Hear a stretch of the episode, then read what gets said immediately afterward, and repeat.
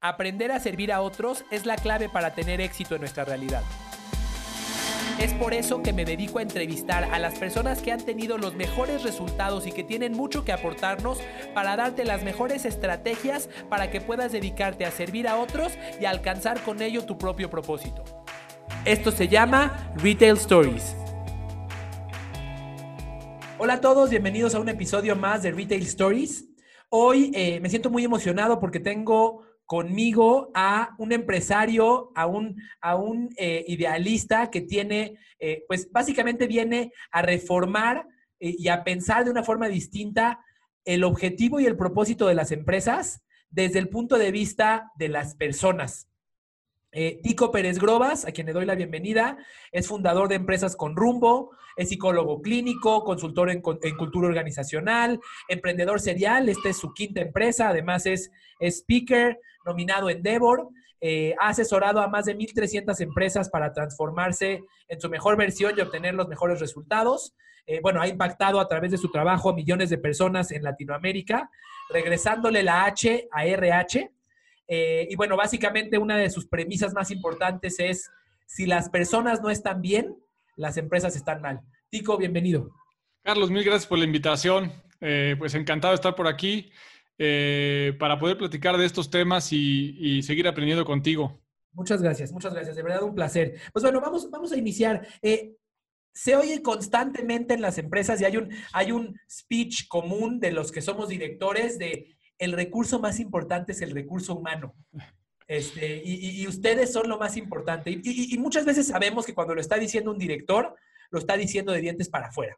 Este, Son pocas las empresas, ahorita como, comentando, el nombre de tu empresa es Empresas con Rumbo. Desde mi perspectiva, son pocas las empresas con rumbo. Déjame empezar preguntándote, ¿qué significa ser una empresa con rumbo? Buenísimo, es, es, un gran tema y sí es algo que cada vez se oye más, que empieza a estar como un poquito más de, de moda, pero muchos lo siguen haciendo diciendo como libro de portada de Sambors o de Vips. ¿Cuál es la diferencia entre poderlo leer y repetir o vivir? Y eso generalmente las empresas que lo viven no lo tienen que decir, ¿no? ¿Cómo es una empresa con rumbo desde nuestra concepción? Porque habrá muchos rumbos, ¿no? Eh, pero el nuestro tiene que ver es que es, es, es una empresa que busca generar bienestar mucho más allá de los accionistas o de los socios. Es una empresa que confía tanto en su producto, en su servicio y en su talento, que es capaz de generar riqueza, abundancia y oportunidades sin tener que afectar a nadie más. Nadie más, no solamente a sus colaboradores, hablamos de proveedores, hablamos de medio ambiente, de comunidad. Es decir, ¿cómo le hago para que yo no solamente tenga una empresa que me dé a mí unas utilidades, sino que yo pueda, al momento de interactuar con ellos, generar bienestar, abundancia o servirles a otros. Déjame preguntarte rápidamente, me, encanta, es una empresa que busca generar bienestar integral y no nada más ingresos, no nada más eh, Así es. lana. Eh, desde tu perspectiva, ¿qué porcentaje de las empresas latinoamericanas son empresas con rumbo ya?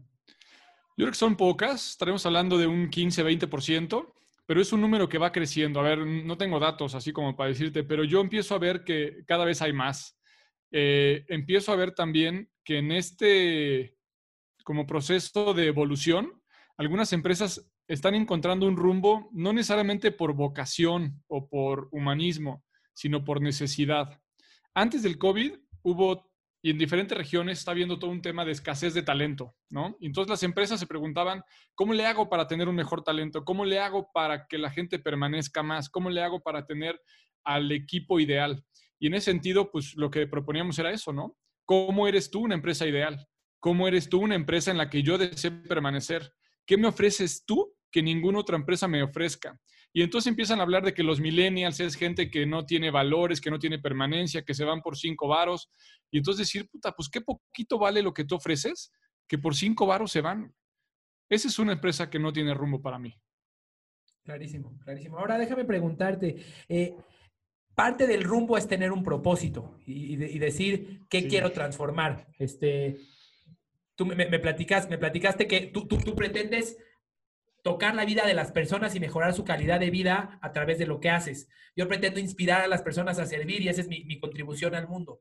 ¿Qué hay de los empresarios que a ver, hay muchos empresarios old school, muchos empresarios de, la vieja escuela que cuando nacieron esto ni siquiera existía. O sea, cuando, cuando nació su empresa hace 30 años era, pues a ver si ganamos lana o no ganamos lana y that's it. Y ni siquiera, o sea, no los culpo de que no tienen un propósito, pero no los culpo porque eran ciegos. O sea, eh, eh, eh, hoy le estamos hablando de quererle enseñar un arco iris o pedirle a un, ciego que nos describa un arco iris. ¿Qué hay de estos empresarios que nacieron en esa, o sus empresas nacieron en ese, en ese contexto, y de repente llegamos, Tico Pérez Grobas y Carlos Agambia, a decirles, tienes que tener un propósito porque es muy importante y porque lo dice Simon Sinek. ¿Qué hago? Yo no iría a decírselos. Yo más bien me sentaría con ellos, me echaría un buen vinito tinto, una buena carnita y disfrutaría de lo que tienen. Yo creo que es más bien al revés. Es la gente que algo sabe que no está pasando bien, algo entiende que no le están saliendo las cosas como quería en términos de resultados de su negocio, porque el que no sabía esto está bien. Y generalmente el proceso empieza en sentido inverso. Es, son empresas que habían tenido una tendencia de crecimiento, un desarrollo y dejaron de tenerlo son empresas o son empresarios que antes con menos esfuerzo lograban más y hoy tienen que hacer el doble de esfuerzo para lograr la mitad. Es gente que, hoy empieza a tener miedo de morirse y que su empresa no perdure. Es gente que ya está viendo cómo su hijo o su sobrino está entrando en la empresa para el cambio de, de sucesión o para el plan de sucesión y las cosas no salen ni cerquita de lo que pensaban. Es gente que no ha podido dar el siguiente paso porque no alcanza a controlar las decisiones de todos los demás. O es gente que se está quedando sin colaboradores porque ya no están dispuestos a aguantar esa forma de vida. Pero entonces, digamos, me queda clarísimo. Entonces, las condiciones son las que los van a forzar o los van a llevar a, este, a, buscar este cambio. Eh, así es. Y, déjame preguntarte, así siendo bien francos, ¿qué tan, qué tan genuina tiene que ser este, este propósito de las empresas? O sea, eh, te lo digo porque a lo mejor nací con este concepto de que lo que busco es hacer dinero y hoy lo, hoy lo que busca mi empresa es hacer dinero. Y de repente mi empresa pasa por esta crisis, por todo lo que mencionaste. Estoy preocupado por la permanencia, la sucesión, porque siga creciendo, porque no tenga que hacer tanto esfuerzo para crecer. Y entonces en función a eso construyo un propósito. Pero en realidad estoy construyendo un propósito con una intención oculta, digamos, de recuperar el crecimiento. No es que esté buscando mejorar la vida de las mujeres o no es que esté buscando, tú dirás, este, embellecer el mundo. Estoy, estoy buscando ganarla, nada más que creé un propósito porque eh, se necesitaba para cumplir con el checklist y para mejorar las condiciones. Es que yo, yo creo que de ser así, o sea, una, si fuera un cliente mío, yo no seguiría trabajando si es que yo encuentro eso, ¿no? O sea, lo que, lo que yo pido en el momento de encontrar estos clientes con los que hacemos una sinergia que pueda detonar este bienestar, tiene que ver con la intención profunda de otra cosa. Puede ser dinero, Carlos. O sea, sí puede ser dinero. Y la gente, hay mucha gente que también quiere dinero y en el dinero encuentra un camino de bienestar y de desarrollo. Entonces vamos a hacer toda una campaña que acompañe eso. De modo que yo lo que busco es que el propósito no se encuentre en una galleta de la suerte de, de la comida china. Sea, no es una frase bonita que, después la gente la quiera vivir o se la quiera comer. El propósito tiene que ver con algo en que yo estoy dispuesto a dar la vida por, en la que tengo no negociables, en la que estoy dispuesto a escoger una cosa sobre otra mejor. Porque no es un tema de te voy a quitar tus utilidades por hacer una empresa con propósito. Es que no, es que además de generar utilidades, vas a generar bienestar. Yo no estoy haciendo una, dicotomía en la que tengas que escoger una u otra. Es al revés, güey. ¿Cómo vas a ganar más dinero? Porque está comprobado que las empresas con un propósito, que pueden vivir una cultura alineada a eso y que en vez de que dependan de una persona que drivea a toda la organización, tenga toda la organización empujando hacia ese propósito. Nada más por física es mucho más sencillo. Clarísimo, clarísimo. ¿Qué significa bienestar? Eh, yo creo que es, una definición que cada uno le tiene que dar. Eh, desde mi punto de vista y lo que buscamos eh, impulsar en las empresas, que no siempre escogen este camino, pero es que las personas, incluyendo el dueño, incluyendo los fundadores, puedan tener una mejor calidad de vida y bienestar tiene que ver con un equilibrio o un balance, no, no uno teórico, el que uno escoja, ¿no? Porque tú como emprendedor sabes que, a ver, cabrón, entre ver una serie muchas veces o generar contenido, vas a preferir generar contenido y la gente dirá, es que trabaja todo el día, es un obsesivo. No, cabrón, hago mi pasión, ¿no? O sea, soy un loco que le encanta estar 18 horas aquí y dormido, sigo pensando en esto. Es es mi vida, ¿no? Pero ¿cómo le podemos hacer para equilibrar el tema de salud física, salud emocional, eh, el desarrollo profesional, la parte económica también, la parte social y la parte comunitaria, por ejemplo, ¿no? Yo lo que te pediría es, pues que este empresario que muchas veces nos toca y, tienen unos hábitos de físicos súper complicados en donde se están jugando la vida literalmente con niveles de colesterol, con paros cardíacos, con taquicardias, con diabetes, que yo digo, ¿cuánto dinero vale es, o tu cuerpo? ¿Cuánto dinero vale tu salud? Por más que tengas tus millones, ¿no? O sea, yo no estoy dispuesto a poner en juego eso. Yo no estoy dispuesto, por ejemplo, porque son mis valores y mi bienestar integral, perderme de algunas cosas de mis hijos. No estoy dispuesto a, a, faltar a un partido de fútbol o a una competencia de gimnasia si veo que es algo que yo decido estar allá, por más que me pongan una cita con el que me ponga. Entonces, ese es lo que yo llamo bienestar integral. Acabo, curiosamente acabo de publicar en redes sociales esa pregunta. Si estás dispuesto a perder ingresos por obtener calidad de vida. Y, recordé una, una, historia, hace unos cinco años yo estaba hablando con un proveedor de, de, sistemas y yo quería tener una junta con él a las seis de la tarde. Y me dijo, perdón, a las seis de la tarde es el tiempo de mi familia. Y yo me enojé como no te imaginas. Yo dije, ¿qué te pasa? Si tú me quieres vender a mí, ¿cómo que no me vas a dar una cita? Para mí esto era, esto era impensable. Hoy veo hacia atrás y digo, ¿qué razón tenía? Sin embargo, algo que veo en la cultura es que en la cultura en la que vivimos siempre gana el dinero. O sea, el dinero tiene las de ganar. Cuando viene esa decisión de si puedo tomar la cita a las seis de la tarde y dejar de ir al partido de fútbol de mi hijo, independientemente de que ya tengo mis, necesidades básicas cubiertas, siempre o generalmente tiene las de ganar el ingreso. Es, increíble. Eh, ¿Tú qué opinas de eso? Sí, y, yo no, digo que esté mal. O sea, una yo le pondría el quién sabe al siempre, ¿no? El que está diciendo, siempre gana el dinero. yo, yo lo que diría es, o sea, si después de que sea un ejercicio actualizado en el 2020, que hayas hecho esa forma de jerarquizar tus prioridades y entonces decides desde eso, adelante, cabrón. Pero si es un tema de automático, claro. Ojo, ¿no? Y la otra es esta, ¿no? Nosotros podemos pensar y decir, oye, pues sí, ya tengo de alguna manera el ingreso garantizado, puedo seguir pagando algunos gastos, etcétera, y decido a pesar de eso la lana, pues bueno, hay, mucha gente que lo, lo, voy a conectar esto con la propuesta de valor al colaborador o con el salario emocional. ¿Cuánto vale para una persona que una empresa pueda hacer la excepción para que pueda asistir a un evento importante de su hijo, para que él genere un compromiso, una lealtad y trabaje como en ningún otro lugar. ¿Cómo generar ese sistema en donde yo sé que tú tienes hijos, él no tiene hijos o ella no tiene hijos, pero tiene otras prioridades y le gusta ir al gimnasio o a su clase de tai chi? ¿Cómo habilitamos de forma flexible estos beneficios? Porque eso justamente, Carlos, es donde se conecta la gente con las empresas para hacer algo inédito. Bien, bien. Muy, muy claro. Eh, ahora, generalmente escuchamos líderes quejándose de sus equipos. Y líderes diciendo es que no hay talento, es que la gente del país es muy floja. Eh, ¿Cuál es tu diagnóstico o cómo, o cómo analizas cuando encuentras una, un contexto como este?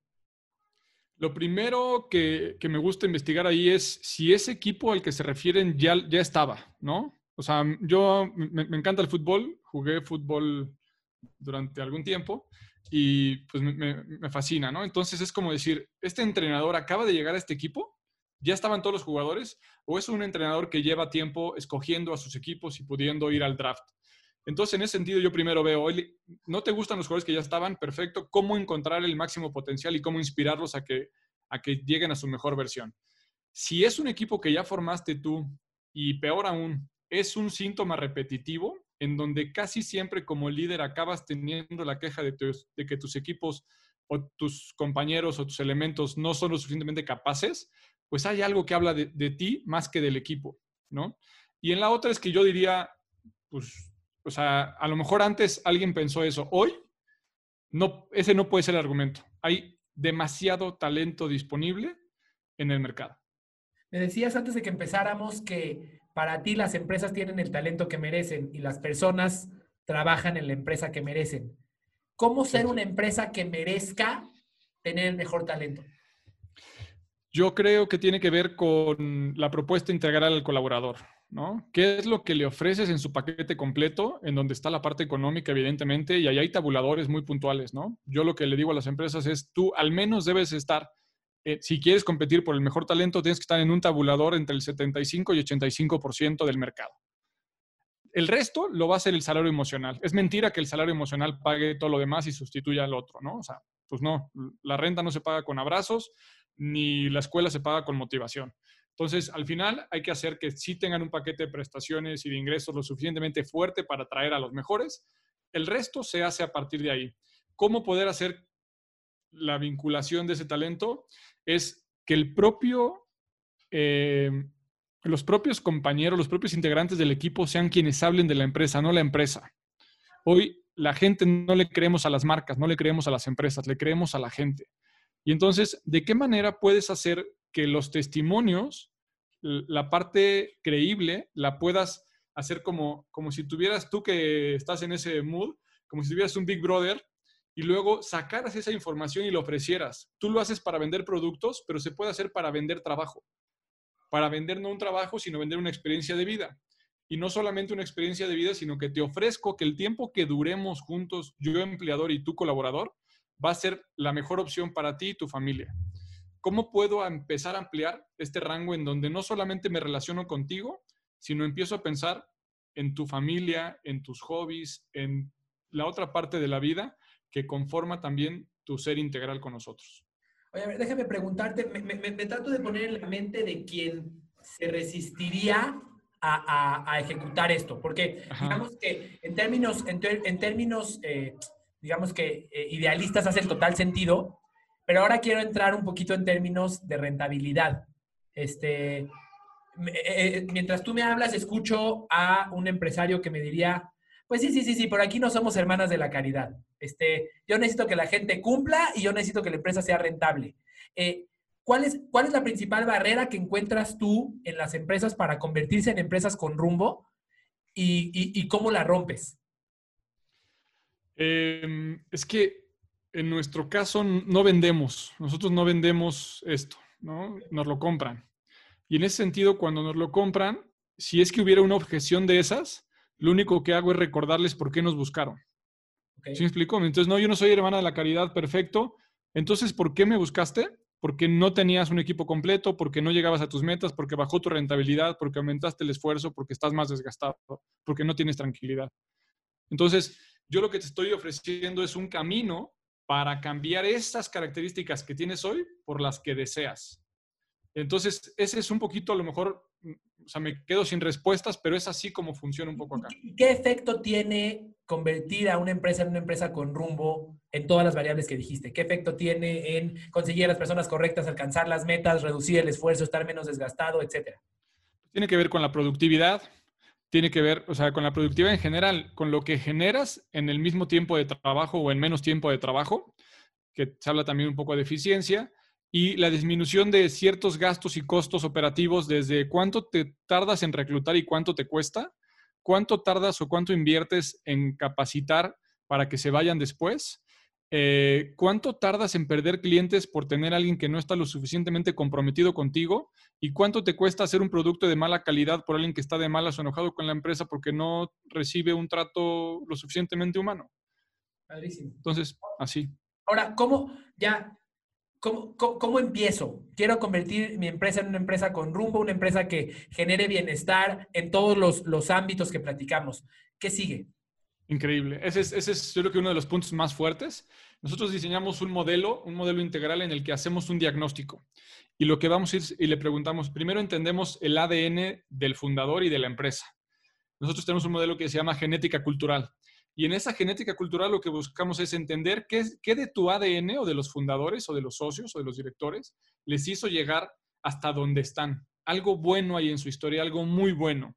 Y hoy tienen ciertos síntomas entonces, lo que queremos es extraer lo mejor de ese, de, ese ADN para poder hackear los síntomas y todo eso que extrajimos, irlo a inyectar a todos los colaboradores. De manera que de ahí, cuando extraes el ADN, entonces empieza a ver cuáles eran los comportamientos ideales, los valores de estas personas, las prioridades, a qué le daban eh, ellos justamente sentido eh, para poder llegar o haber sobrevivido en un mercado en el que más del 80% de las empresas no sobrevive. Ellos algo están haciendo distinto. Pero generalmente estos fundadores, cuando hablas con sus colaboradores, dicen, puta, es un genio, pero es terrible, cabrón. Es brillante, pero tiene cero inteligencia emocional.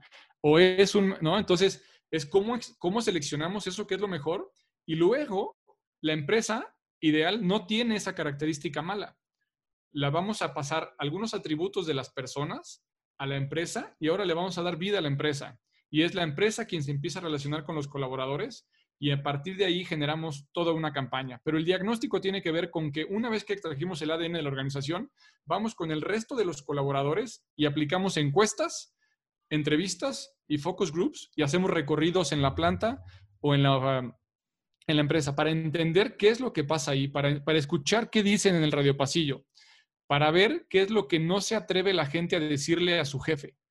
En ese sentido, armamos el rompecabezas y empezamos a hacer todo un mapa donde se abren dos cosas, Carlos. Por un lado, la modificación cultural. ¿Qué tenemos que hacer para modificar la cultura de esta organización que termine en resultados? ¿Y qué tenemos que hacer para modificar la estructura organizacional para mejorar los resultados? Porque no basta con llevarlos a un team building o con hacer un gran kickoff o una campaña de comunicación inspiradora, porque eso, si no se detiene de nada que tiene que ver con descripciones de puestos, con evaluaciones de desempeño, con una medición del talento, con una remuneración justa, se cae. Entonces, por eso decimos que transformamos las empresas desde sus raíces, desde su genética, para poder ofrecer y para poder construir la empresa del futuro. Esa es un poco la combinación. ¿Por dónde se empieza? Por ahí. Ahora, hablaste ahorita acerca de la modificación de la cultura. Eh, sí. Y, son constantes y muy comunes los esfuerzos fallidos de cambio de cultura. Tú dijiste todos los esfuerzos que se pueden hacer que son fallidos. Una campaña de comunicación y pegas pósters en la oficina, un kick-off, un team building, pero que, al final de cuentas no cambiaron la cultura. ¿Cuáles son, cuáles son los, los, los, eh, entendiendo que cuando quiero cambiar la cultura estoy siendo auténtico y no quiero engañar a nadie, que realmente, realmente es una cultura distinta a la que yo tengo, ¿cómo se cambia la cultura?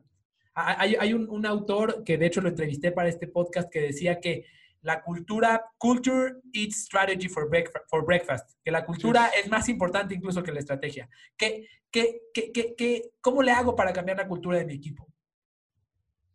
Fíjate que yo eh, tengo, o sea, bueno, es como un modelo en el que primero tenemos que dejar claro que no va a pasar en un trimestre. O sea, no, no, va a pasar en este mes, menos en este trimestre. Es un proceso evolutivo que tiene que ir considerando muchos factores y que necesita su tiempo. Pero si pudiéramos definir por fases, Carlos, la primera que nosotros decimos es, se tiene que definir. Uno, definir la cultura, cómo somos, qué hacemos, qué celebramos, cuáles son nuestros rituales, qué nos hace ser una tribu distinta, definir el propósito, ¿ok? Ese es el uno. El dos tiene que ver con difundir esa cultura. ¿Cómo le hago?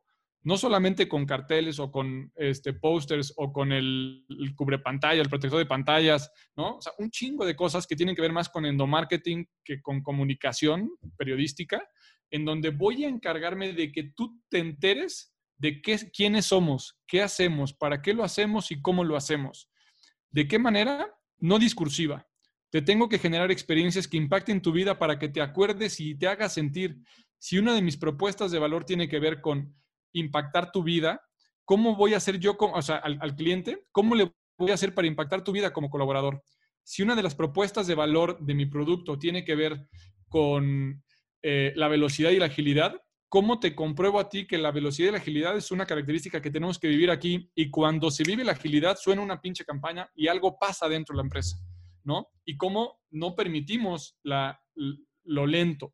El siguiente, después de difundirla para que todos se enteren de este tema, tiene que ver con delegarla. Una vez que te enseñé o te dije exactamente qué queremos o cómo somos, te voy a hacer responsable para que tú la vivas. Y no solamente para que la vivas, te voy a hacer eh, de alguna manera cómplice o embajador para que si alguien a quien tú ves en la empresa, incluso tu jefe, si no la cumple, tú tengas toda la autoridad para decirle que no lo está cumpliendo y para pedirle que la cumpla. Y el último es exigirla. Esto no es una opción. Así somos aquí, cueste lo que nos cueste. porque lo que entonces premiamos es el camino y no el resultado, aunque entendemos que al paso del tiempo eso generará mejores resultados. Correcto. Ahora, ¿qué pasa si yo no soy director de la empresa? Yo tengo a lo mejor una posición de liderazgo, pero no soy el dueño, no soy el director, o ni siquiera tengo una posición de liderazgo. Yo, yo, yo, yo estoy, estoy, operando, este, tengo mi jefe que le reporta al jefe, que le reporta al jefe, etcétera, etcétera. Eh, y, y, y, no, estoy, no estoy satisfecho con la cultura de la organización en donde estoy, y entro en este tema, en este modelo de víctima que se escucha y que yo escucho constantemente. Es que yo sí quiero hacerlo, pero en mi empresa no me apoyan. Es que en mi empresa me exigen que yo logre esto, pero, pero, pero yo no... ¿Qué, qué onda? ¿Cómo reacciono con eso? Es, es un, un gran tema. Es un poco proporcional a cuando viene el director y nos dice, es que mi equipo no, ¿no? O sea, yo sí quiero, pero mi equipo no puede o no quiere.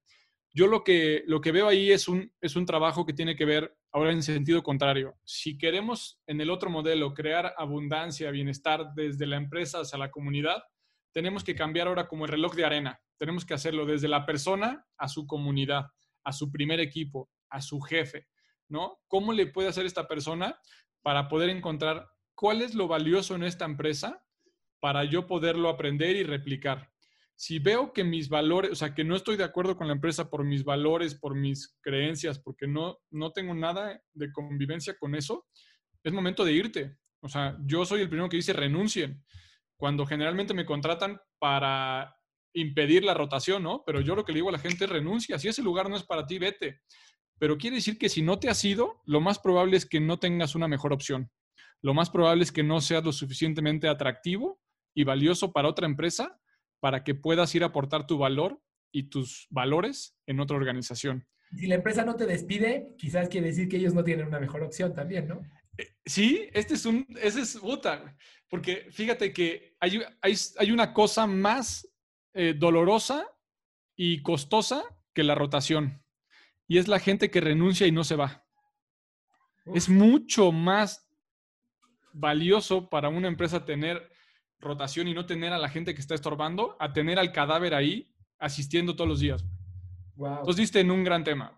La gente que renuncia y no se da y desgraciadamente ocurre, ocurre muy comúnmente. Muchísimo, muchísimo. Ahorita, en el COVID, no sabes las cosas que hemos visto, porque de por sí las empresas se las están viendo complicadas, ¿no? Para salir adelante, para, para poder sostener las fuentes de trabajo, para poder mantener los sueldos.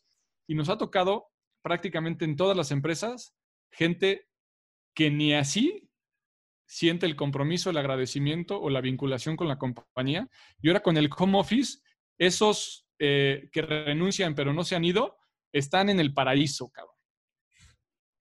Wow, wow.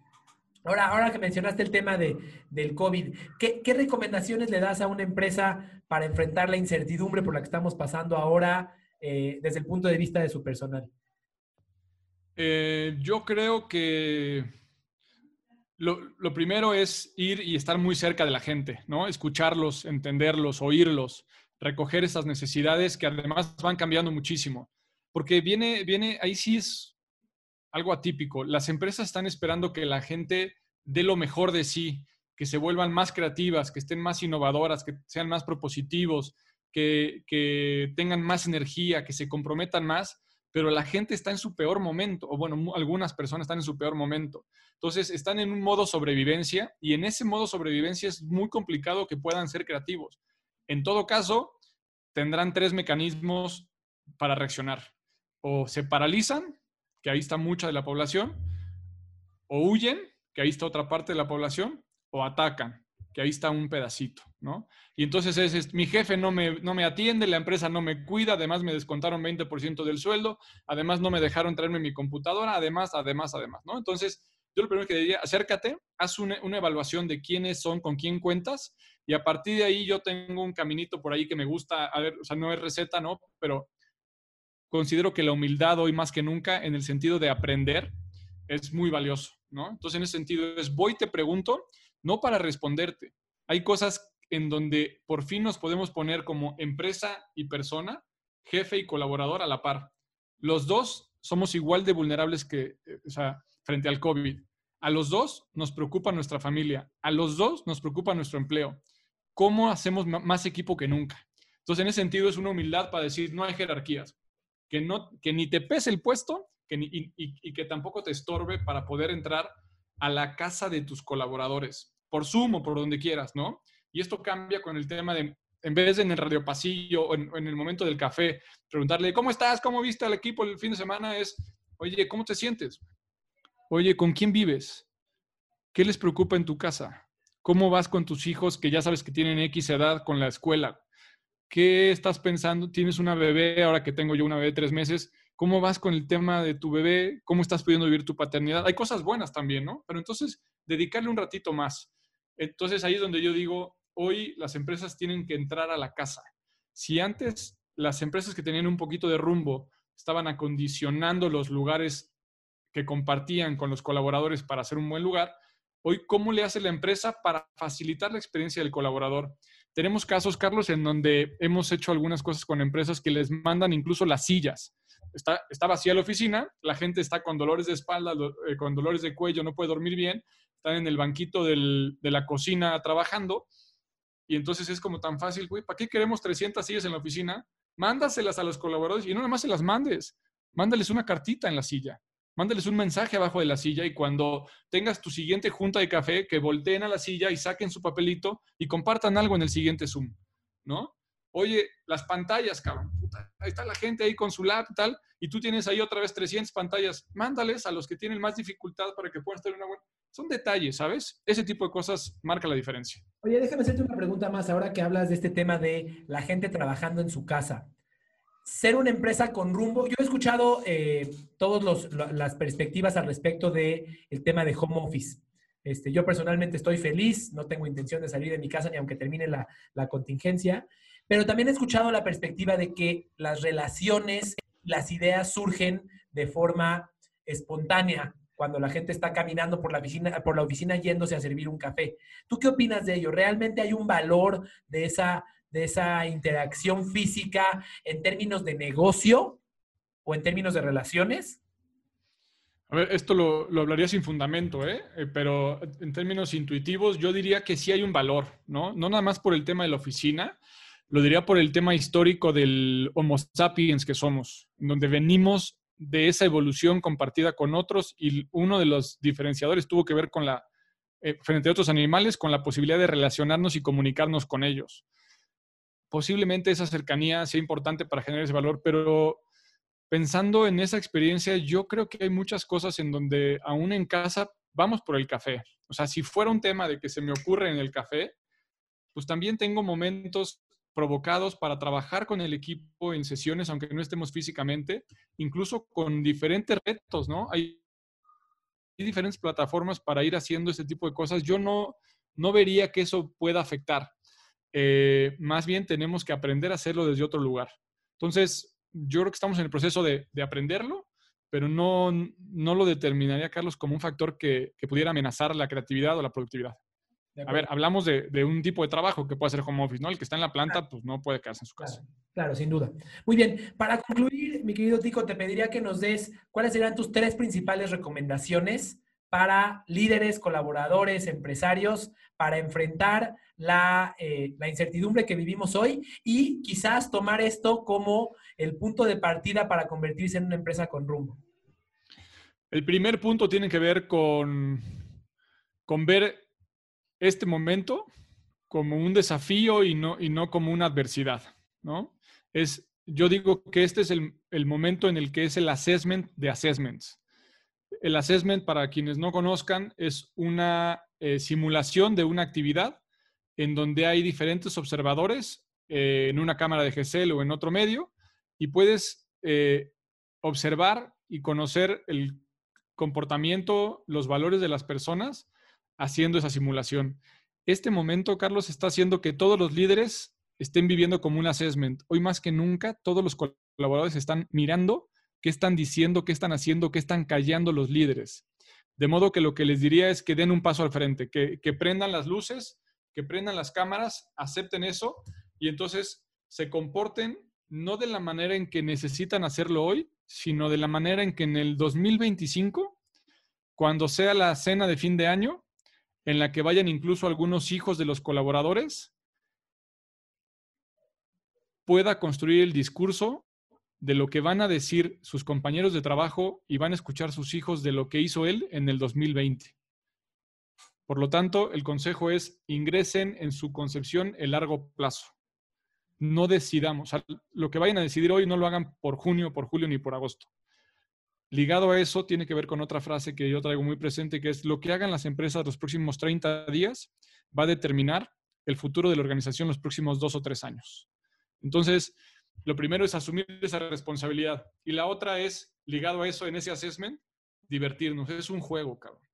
Es un juego. A muchos nos está costando la chamba, a otros nos está costando eh, el ingreso, a otros nos está costando el cambio de paradigmas, a todos nos está costando algo. Pero si fuera un juego y si fuéramos niños otra vez y si tuviéramos que cambiar de juego porque el vecino se llevó los legos que estábamos armando y ahora no nos queda más que las cajas de cartón, ¿A qué vamos a jugar con las cajas de cartón? ¿Qué vamos a construir con eso? Porque nos queda lo mismo llorar por el ego y no ver las cajas de cartón, a poder disfrutar eso, retarnos, aprender y convertirnos en una mejor versión de nosotros mismos. Y por último, la tercera, si son estos tres, la parte de la generosidad. ¿De qué manera empiezo a incorporar la posibilidad de ver qué necesitan otros de mí? ¿Cómo puedo contribuir a ellos en vez de ver qué espero? de alguna manera es como extender, aprender a extender la mano para dar en vez de pedir. Porque en el momento en que damos, en el momento que detectamos necesidades allá afuera, cambia nuestra configuración cerebral, cambia nuestra composición química y entonces tenemos una reinterpretación de la vida. Pues en esas tres creo que hay mucho que hacer.